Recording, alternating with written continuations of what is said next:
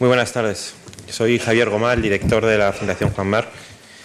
Les doy la bienvenida más cordial a todos los que están en esta sala, pero también a los que se encuentran en la sala pequeña, puesto que eh, ha venido mucha gente y les hemos tenido que acoger con, todo cariño, como siempre, pero no como deseáramos en esta sala, sino en la otra pequeña y también en la sala de cafetería, todas ellas conectadas por un sistema interior de, de televisión. Hay gente que anuncia y expresa su deseo de que una vez muerto eh, su cuerpo sea entregado a la ciencia. Y eh, nuestro artista, Roy Lichtenstein, como nos ha contado la viuda en estos días, decía a veces en broma que él quería entregar su alma a la ciencia. Y su alma es lo que creemos que hemos recreado en la exposición que hoy inauguramos. Y este es justamente el objeto de esa misma exposición, la evolución del arma del artista, su complejo proceso creativo de principio a fin. Esta tarde inauguramos la exposición con, además de este acto, luego habrá unas palabras del director de la Fundación Roy Lichtenstein y, como quizás sepan, un concierto, una versión en música de cámara de selecciones de la ópera, ópera Porgy de Gershwin.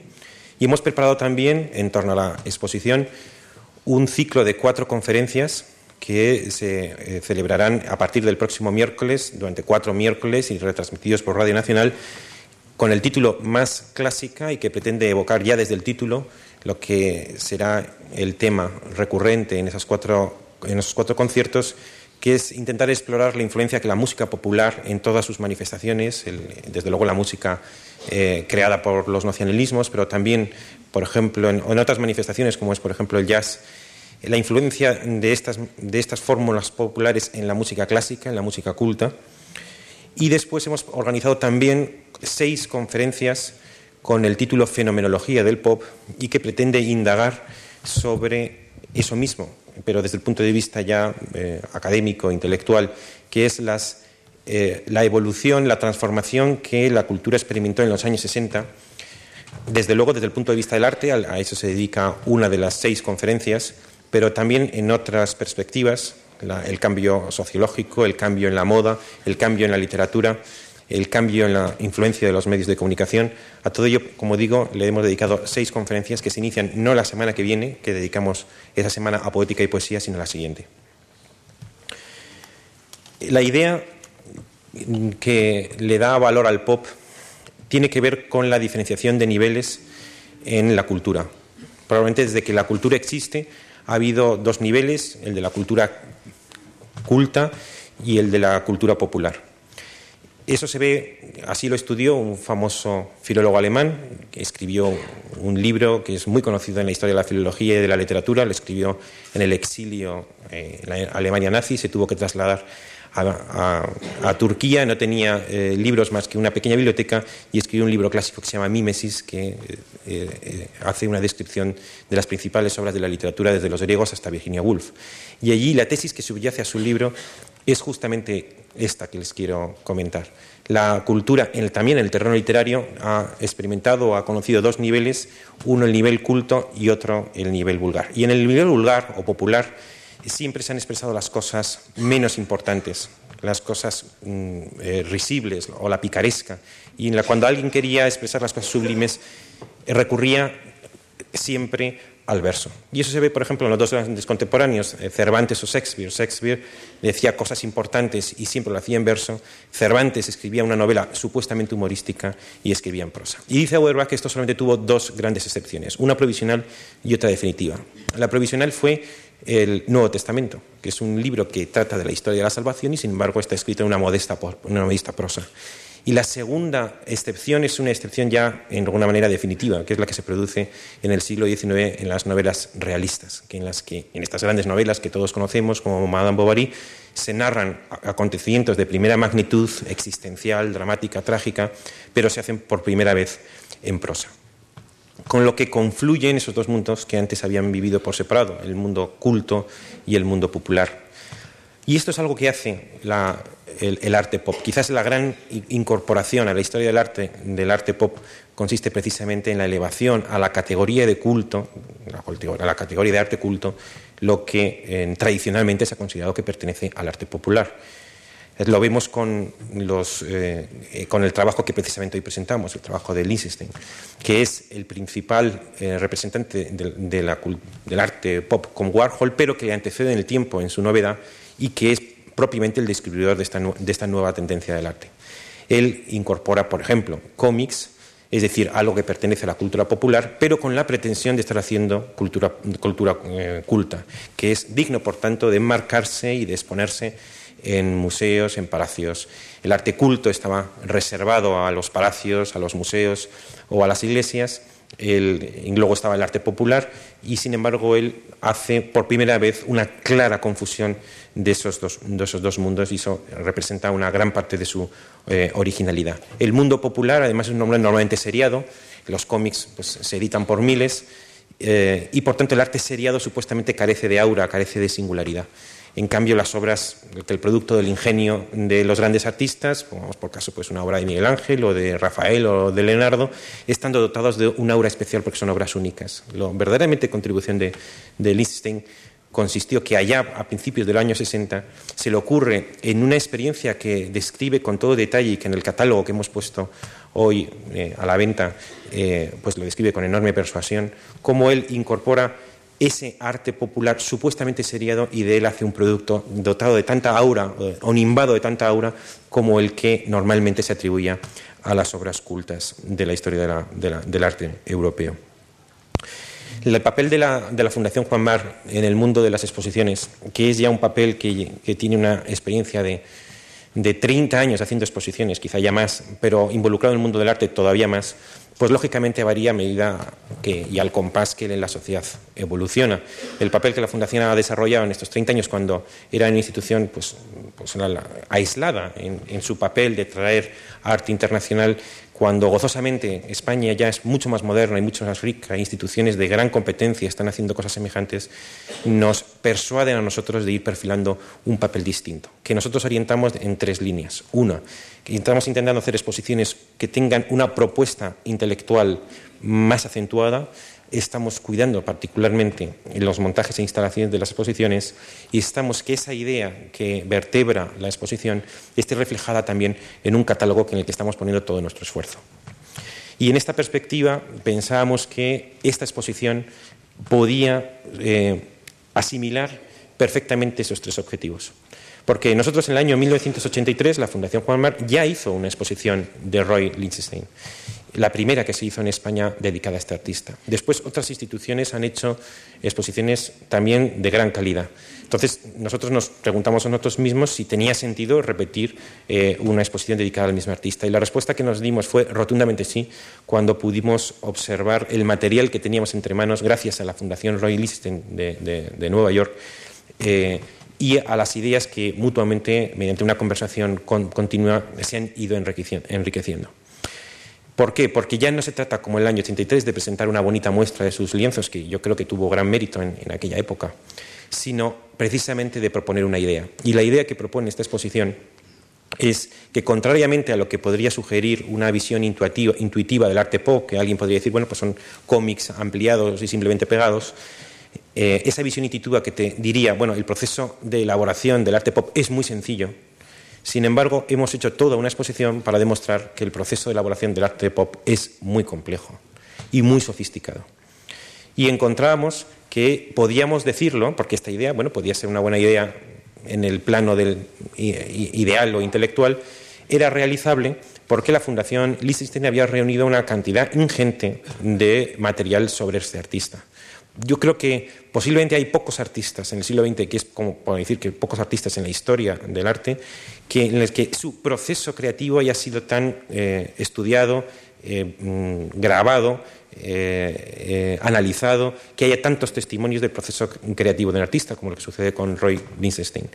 Allí teníamos fotografías, teníamos películas, teníamos entrevistas, teníamos eh, grabaciones orales de, personas alrededor de él que daban testimonio de ese proceso creativo y teníamos su propio testimonio porque había concedido una larga entrevista cuyo extracto además lo, tenemos, bueno, no extracto, sino la, hora y media la tenemos aquí en, en, los documentales que acompañan a esta exposición y por tanto podíamos mostrar esa complejidad.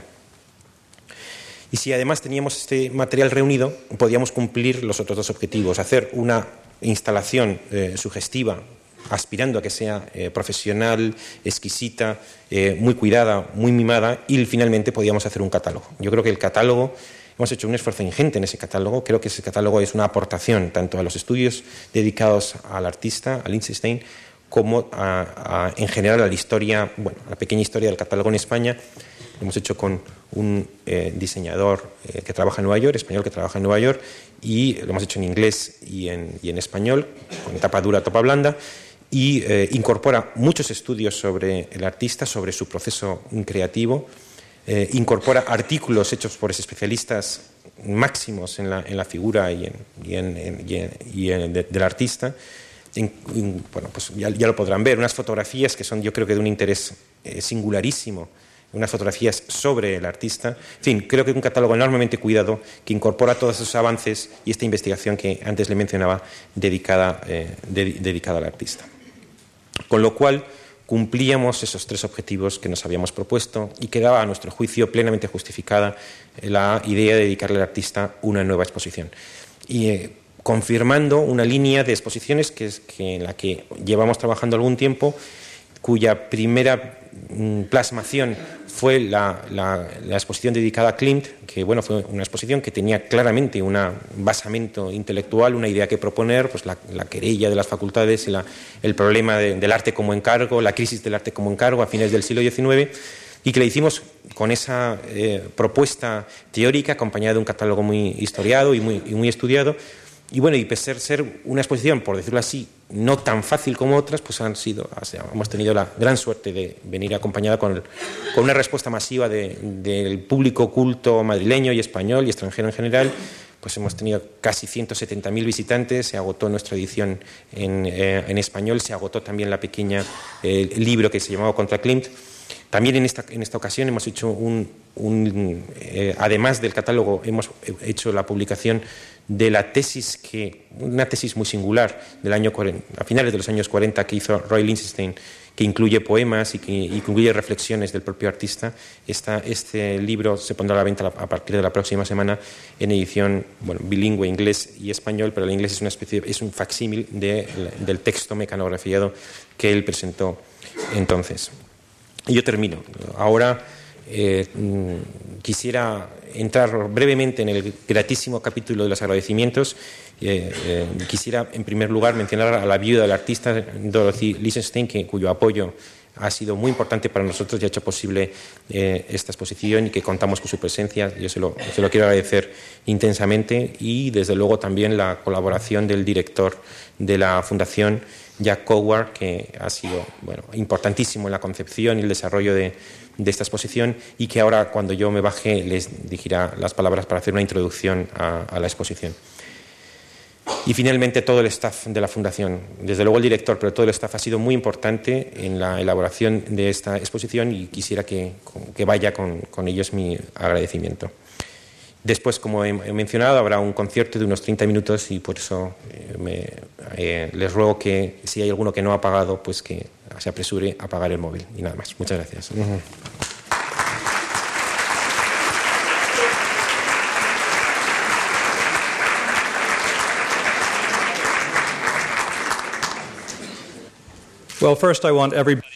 Antes de nada, me gustaría que se relajara todo el mundo y que no estén demasiado serios, que no se tomen muy en serio esta presentación a medida que se van sentando.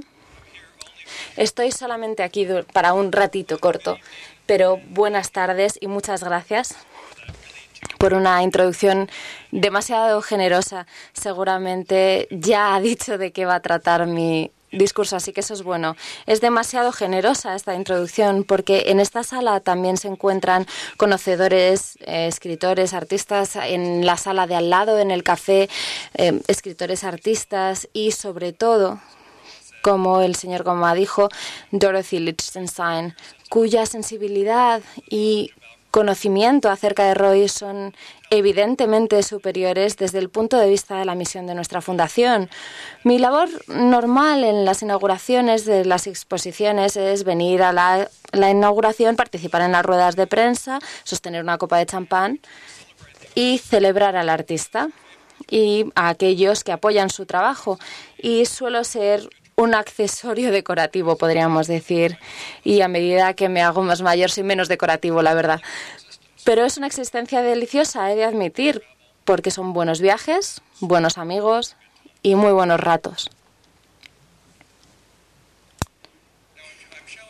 Les estoy mostrando una obra del 88, Reflexiones sobre el arte, porque Lichtenstein decía que el verdadero problema del arte se da cuando tratamos de darle palabras, de expresarlo con palabras pero he decidido hablar esta tarde porque me proporciona la oportunidad perfecta para agradecer públicamente a la Fundación Juan March en nombre de la memoria y del legado de nuestro querido artista Roy Lichtenstein y de los intereses de su familia y, por supuesto, en nombre de todos los que formamos la Fundación Roy Lichtenstein.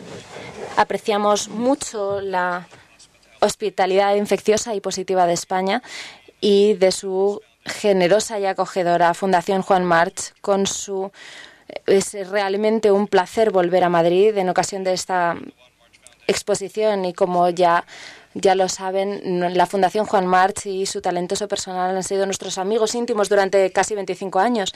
Y en esta nueva exposición, para nosotros es una gran revelación, es un final espectacular. Esperamos que también sea un nuevo principio espectacular porque todo ello empezó con las pequeñas exposiciones que hicimos el año pasado en los museos de Juan March eh, en Cuenca y en Palma de Mallorca.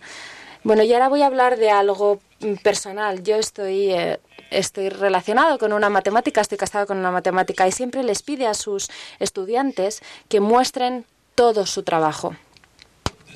Esto significa que quiere ver cómo pensaban mientras trataban de solucionar los problemas o de hacer las pruebas matemáticas.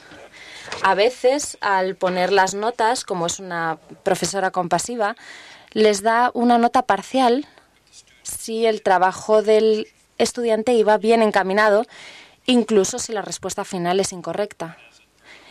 Pero, dado que es una profesora exigente, no valora la respuesta acertada si no existe un trabajo previo, a pesar de haber respondido correctamente.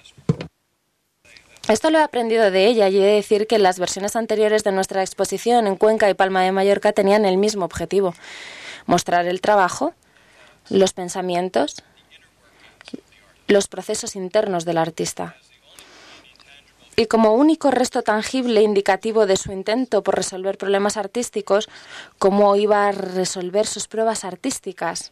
Asimismo, estas exposiciones eran una oportunidad con las fuentes, los bocetos, los dibujos, los collages, de mostrar más de la querida mano del artista y de personalizar su imagen en la mente del público. Roy siempre estaba enfrentándose a este tema, siendo un artista antirromántico clásico, pero siendo sentimental, adoptó una postura de falso naïf frente al machismo de las grandes pinceladas gestuales de la postura heroica de los expresionistas del siglo XX. Los artistas de acción directa con todo su proceso personal y abierto implícito. Así que cuando alguien se pregunta dónde están las pinceladas de Roy, su marca como artista, él presentaba una pincelada que es una, una caricatura fría y artística de una. Es distante, es una caricatura distante de una. Esto es de 1965. Es una caricatura de una pincelada. Y es una negación sensacional, enigmática, defensiva, agresiva, cambiante, cuando pintó esta obra en 1965. Roy le daba la vuelta de forma característica a todas estas preguntas que nos hacíamos acerca de su arte y después estuviésemos más o menos cerca de él, era capaz de volverse a esconder en las sombras del arte que se encuentran por debajo de la, de la, pintura en sí. Así que ahora que esperamos que estas dos exposiciones previas de la Fundación Juan March en Cuenca y Palma y su su desarrollo final aquí en Madrid reorganicen las nociones convencionales y estereotipadas sobre Roy Lichtenstein y las sustituyan por una nueva y fascinante comprensión o por lo menos por una curiosidad mayor hacia el artista. Esto para mí significaría que todo el mundo se debería estar planteando al ver esta exposición qué es lo que realmente se proponía Lichtenstein. En algunos casos yo no les puedo decir qué es lo que pretendía, porque contrariamente a lo que el público espera, nosotros en la Fundación no lo sabemos todo. De hecho, nos gustan las exposiciones porque en su proceso aprendemos muchísimo nosotros. En cualquier caso, sí creemos en la humildad y en la deferencia de Roy y no queremos actuar como autoridades directrices porque eso les inhibiría a la hora de hacer valoraciones críticas libres. Y como pueden imaginar, somos entusiastas de Roy y de sus obras de arte. Esperamos que el público disfrute con el fruto del trabajo y de la inspiración creativa del equipo de la Fundación Juan March y de mi propio equipo, dado que hemos creado una exposición y un catálogo sin precedentes. Creo que esta noche tengo unos 15 minutos para hablar de esto y veo que este pequeño discurso de 15 minutos es como un aperitivo, como una bandeja de entrantes o tapas antes de lo que sería una fanfarria de George Gershwin, que será el plato fuerte, después la exposición, que será el postre, y, y, por último el catálogo. Y en el mejor de los mundos esperamos que quede un resplandor estético que puedan sentir ustedes así como los futuros visitantes de esta exposición en Madrid. Cuando el artista pop Jasper Jones dijo recientemente que en su arte estaba, y cito, tratando de ver algo, de, ver algo, de ver en, en qué consiste ver, y termino la cita, me hizo pensar en las propias investigaciones de Roy Lichtenstein acerca de la naturaleza y la consistencia de la acción de ver la física, la neurología de la acción de ver, la naturaleza de la huella visual en nuestra mente y cómo la unidad visual y los valores compositivos trabajan a la hora de reconocer algo. Y esto me ha dado el impulso de proponer esta noche un tema sencillo, aunque puede que elusivo. Quiero que mi charla trate sobre iconos, belleza y fría percepción. Ahora bien, icónico es un cliché hoy en día, así como el Financial Times de Londres escribía recientemente que el futbolista David Beckham, y cito, disfruta de un estatus icónico en Europa y en Asia, terminó la cita, en el momento en que se va a jugar a Los Ángeles después de haber jugado en el Real Madrid. Supongo que los aficionados al fútbol aquí presentes puede que también le llamen icónico, pero si no están muy cansados de todo este tema de la fama que rodea al jugador. Y no es necesariamente el icono cliché que, utiliza la prensa 150 veces al día todos los años durante los últimos dos años eh, según LexisNexis. Yo estoy más bien pensando en los iconos que son imágenes repetidas en una cultura de generación en generación. Los iconos simbolizan cosas sagradas o profanas, sublimes o ridículas, terrenales o trascendentales y por su repetición prevalente y su veneración se convierten en piedras de toque profundamente autóctonas. Y en algún momento están tan bien entrelazadas con el tejido de nuestra existencia que se convierten en algo anónimo, las tomamos por sentadas. Pierden su especificidad y se ven convertidas en símbolos superiores. Su anonimato no significa que sus creadores no los sintieran de forma apasionada, pero significa que el estado de icono de la imagen o del objeto domina cualquier aspecto autográfico o autobiográfico de su creador o de ellas mismas. Yo sugiero que Roy Lichtenstein vio, supo, aprobó y explotó el universal icónico, en el que lo universal supera lo, individual vio que debajo de la superficie de sus pinturas de imágenes icónicas, establecidas por sus puntos Vendée mecánicos, sus contornos negros, su paleta limitada a cuatro colores y su tamaño enorme, existía una subsuperficie para él en la que el artista privado podía vivir. Ahí debajo, debajo de la pintura era un dominio que ofrecía una cantidad ilimitada de libertad personal para crear subversiones e inversiones, arrepentimientos, un compromiso y juego artístico laborioso como respuesta a su propia curiosidad e inquiesidad. Aquí, en este área debajo de la imagen, el espectador no podía pensar en su arte, en su forma de crearte o en cómo o por qué Roy hacía las cosas. Por eso la fuerte de la imagen icónica en la superficie acababa con dichas inclinaciones, eh, con dichas inclinaciones y rara vez hablaba de ello. Se podía esconder detrás de esta pantalla que, que esto le proporcionaba. Y el fotógrafo de de esta, el, autor de esta fotografía, Batnek, de 1964, parece que lo entendió y por eso fotografió a Roy escondiéndose detrás de esa pantalla. Por eso ese interés icónico no era únicamente una manifestación del arte pop de los 60, pero si vamos más atrás y les propongo que incluso lo vean desde sus primeros días, porque Liechtenstein trabajaba sistemáticamente pensando en lo conceptualmente simbólico, lo culturalmente icónico, lo curiosamente distante y por lo tanto lo perpetuamente trascendente. Esta es una obra que realizó en 1948 llamada El músico y es muy icónica. Parece una iglesia o un icono bizantino. Está basado también en una pintura mm, eh, llamada El músico de Picasso, pero Roy lo ha simplificado.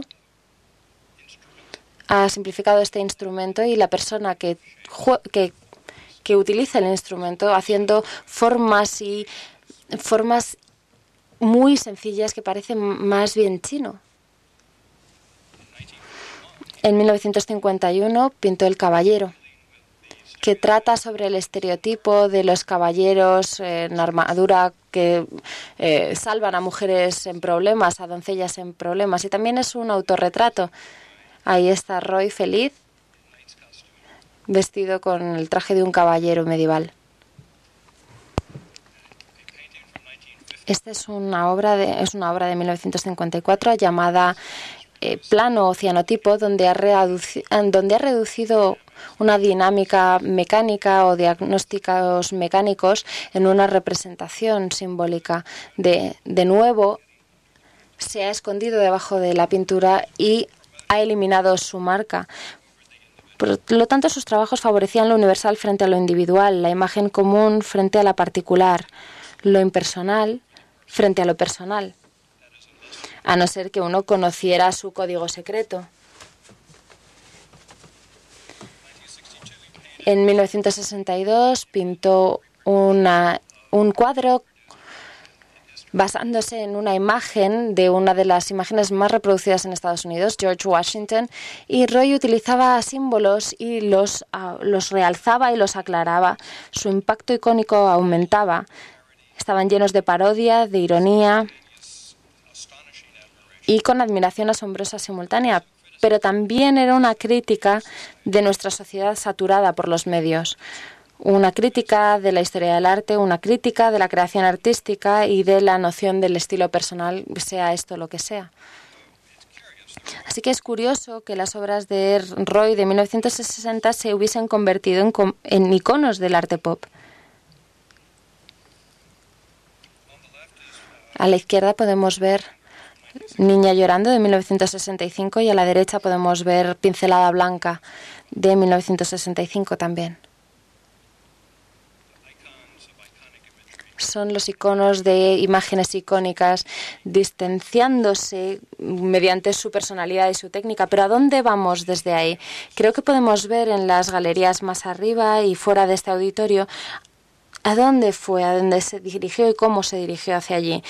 Y paralelamente y de forma contigua a sus ideas acerca de lo icónico está lo que siento son sus nociones de perfección y belleza o de la belleza de la perfección puede que esto ayude. Digamos que Liechtenstein es más es más como Brancusi. Vemos los dos Brancusis de la izquierda y por la y a la derecha vemos la eh, obra de Liechtenstein de 1983, porque yo veo a Brancusi refinando y perfeccionando las formas simbólicas trascendentales. Sus trabajos no parecen hechas a mano. Rara vez conservan restos de su creación. Son extraordinariamente bellos, objetos finales y refinados, casi extranjeros como divinos. Tipifican la creencia del siglo XX en la perfección sin palabras, tan perfecta que las palabras no le hacen justicia, tan justo y tan correcto que las, que las críticas se desvían, no le rebotan las críticas, tan icónicos que crean nuevos icónicos para nuestro tiempo y para más adelante. Roy se pasó toda la vida trabajando en un uso relacionado y perfectamente anónimo de los materiales. Quería que sus trabajos parecieran hechos por una máquina, claros y sin ambigüedades. A la izquierda vemos Pirámides de 1969 y una pintura llamada Espejo del mismo año. No es realmente un espejo, es, es una pintura de una, representación gráfica de un espejo que vio en un periódico que le pareció muy curioso. Cuando vemos una, una imagen como esta pensamos espejo. Le pareció curioso que esa fuese nuestra reacción. A la izquierda vemos Paisaje de 1974 y a la derecha Retrato de una mujer de 1979. Y les estoy mostrando las que tienen las características más secretas, más icónicas. Aquí vemos más y menos en amarillo eh, de 1988 y Paisaje con barco de 1996, donde vemos que el patrón de puntos es prácticamente independiente de cualquier noción de la imagen. Es, un, es una gran pantalla de confusión visual. Y cuando vemos el, de la izquierda, vemos que son esos puzzles mentales de Mondrian y tan solo podemos imaginar lo que ocurre cuando alguien que no conoce, que conoce los cuadros de Mondrian los ve, parece que es tejido, parece que es incluso el tejido del, del propio lienzo. Y más arriba tenemos esta escultura. Es eh, mujer con luz de sol y luz de luna. Es también un icono de la mujer pop. Y aquí vemos a Roy pintando en el estudio en 1995 en, los, en, el, en Southampton. Esto lo pueden ver en el vídeo en la sala de al lado de una forma extraordinaria y recién descubierta. Es un vídeo en el que Roy y su ayudante trabajan, es la primera vez que lo mostramos en esta exposición y aquí Roy ingeniaba formas para ampliar, rehacer y redibujar con cintas adhesivas y después pintar tan finamente que el tejido del lienzo sigue siendo visible. No hay acumulación de pintura, no hay pinceladas visibles. Era un minimalismo extraordinario, un puzzle de formas abstractas independientes, unidas individualmente, ocultadas de forma, de forma aleatoria, vueltas a, a pintar, vueltas a a pintar con, con, cintas adhesivas de forma aleatoria de un cuadro a otro, todos en distintos estados de terminación simultánea. El vídeo nos muestra una forma de trabajar casi en trance zen, agotadora, un ritual de purificación que realizaba el artista. Así, en general, llegamos a una personalización del ideal de perfección del siglo XX, en el que Roy puede emplear plenamente las metodologías de distanciamiento del arte creado por máquinas de impresión, de la represión de lo individual a favor de la trascendencia de lo universal. Por supuesto que era importante para Roy saber que él era quien había creado la, obra de arte y que era su sentido, su sentido estético, su inteligencia y su visión lo que lo habían creado. Pero si iba a ser atemporal, tenía que ir más allá del momento inmediato. Ese es el poder del icono o de lo icónico. Ahora les estoy mostrando la Casa 3 de 1997, porque desde nuestro punto de vista simboliza una unión a la casa, la casa, la casa, el lugar en el que uno vive, y todas las buenas y malas noticias que ello conlleva de protección, de conflicto, de amor, sueño, todas esas esperanzas. Pero al realizar una caricatura de una casa, que se, que, se hace a través de la perspectiva que nuestro ojo y que nuestra mente tienen de la casa también fue una inversión del principio. Pero era perfecto.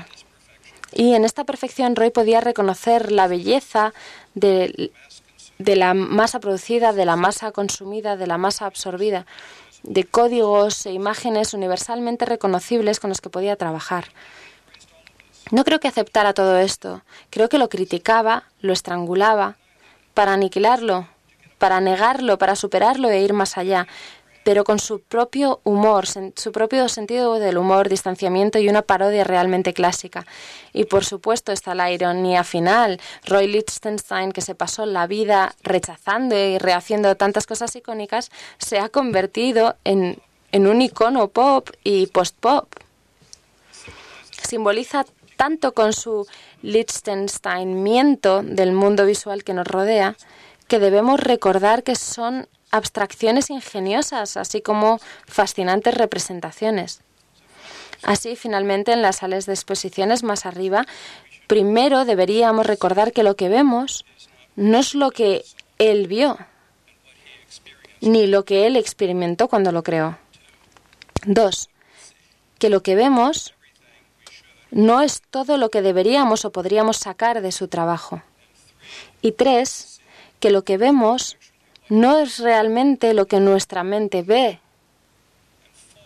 Y cuatro, tras haber observado el análisis, la deconstrucción, la reconstrucción, la evolución del arte en esta exposición y el estímulo descubierto, los nacimientos, crecimientos, terminación de las mágicas obras de arte, puede que ahora podamos ver al, a Roy Lichtenstein de forma distinta y creemos que podremos verlo desde una perspectiva más interesante porque el resto del arte incluido en la exposición podrá hablar por sí mismo desde los cómics, los materiales fuente, las maquetas, los pequeños modelos, los collages y los, las grandes pinturas. Esa es la parte más importante de la tarde y de nuestra estancia en Madrid aquí, es hacer una exposición que por primera vez nos permita mostrarle al público general más acerca de la personalidad de Roy y de su toque personal. Muchísimas gracias, muchas gracias por su paciencia y les agradezco su acogida tan calurosa y ahora les dejo con George Gershwin, que será la próxima entrada. Muchas gracias.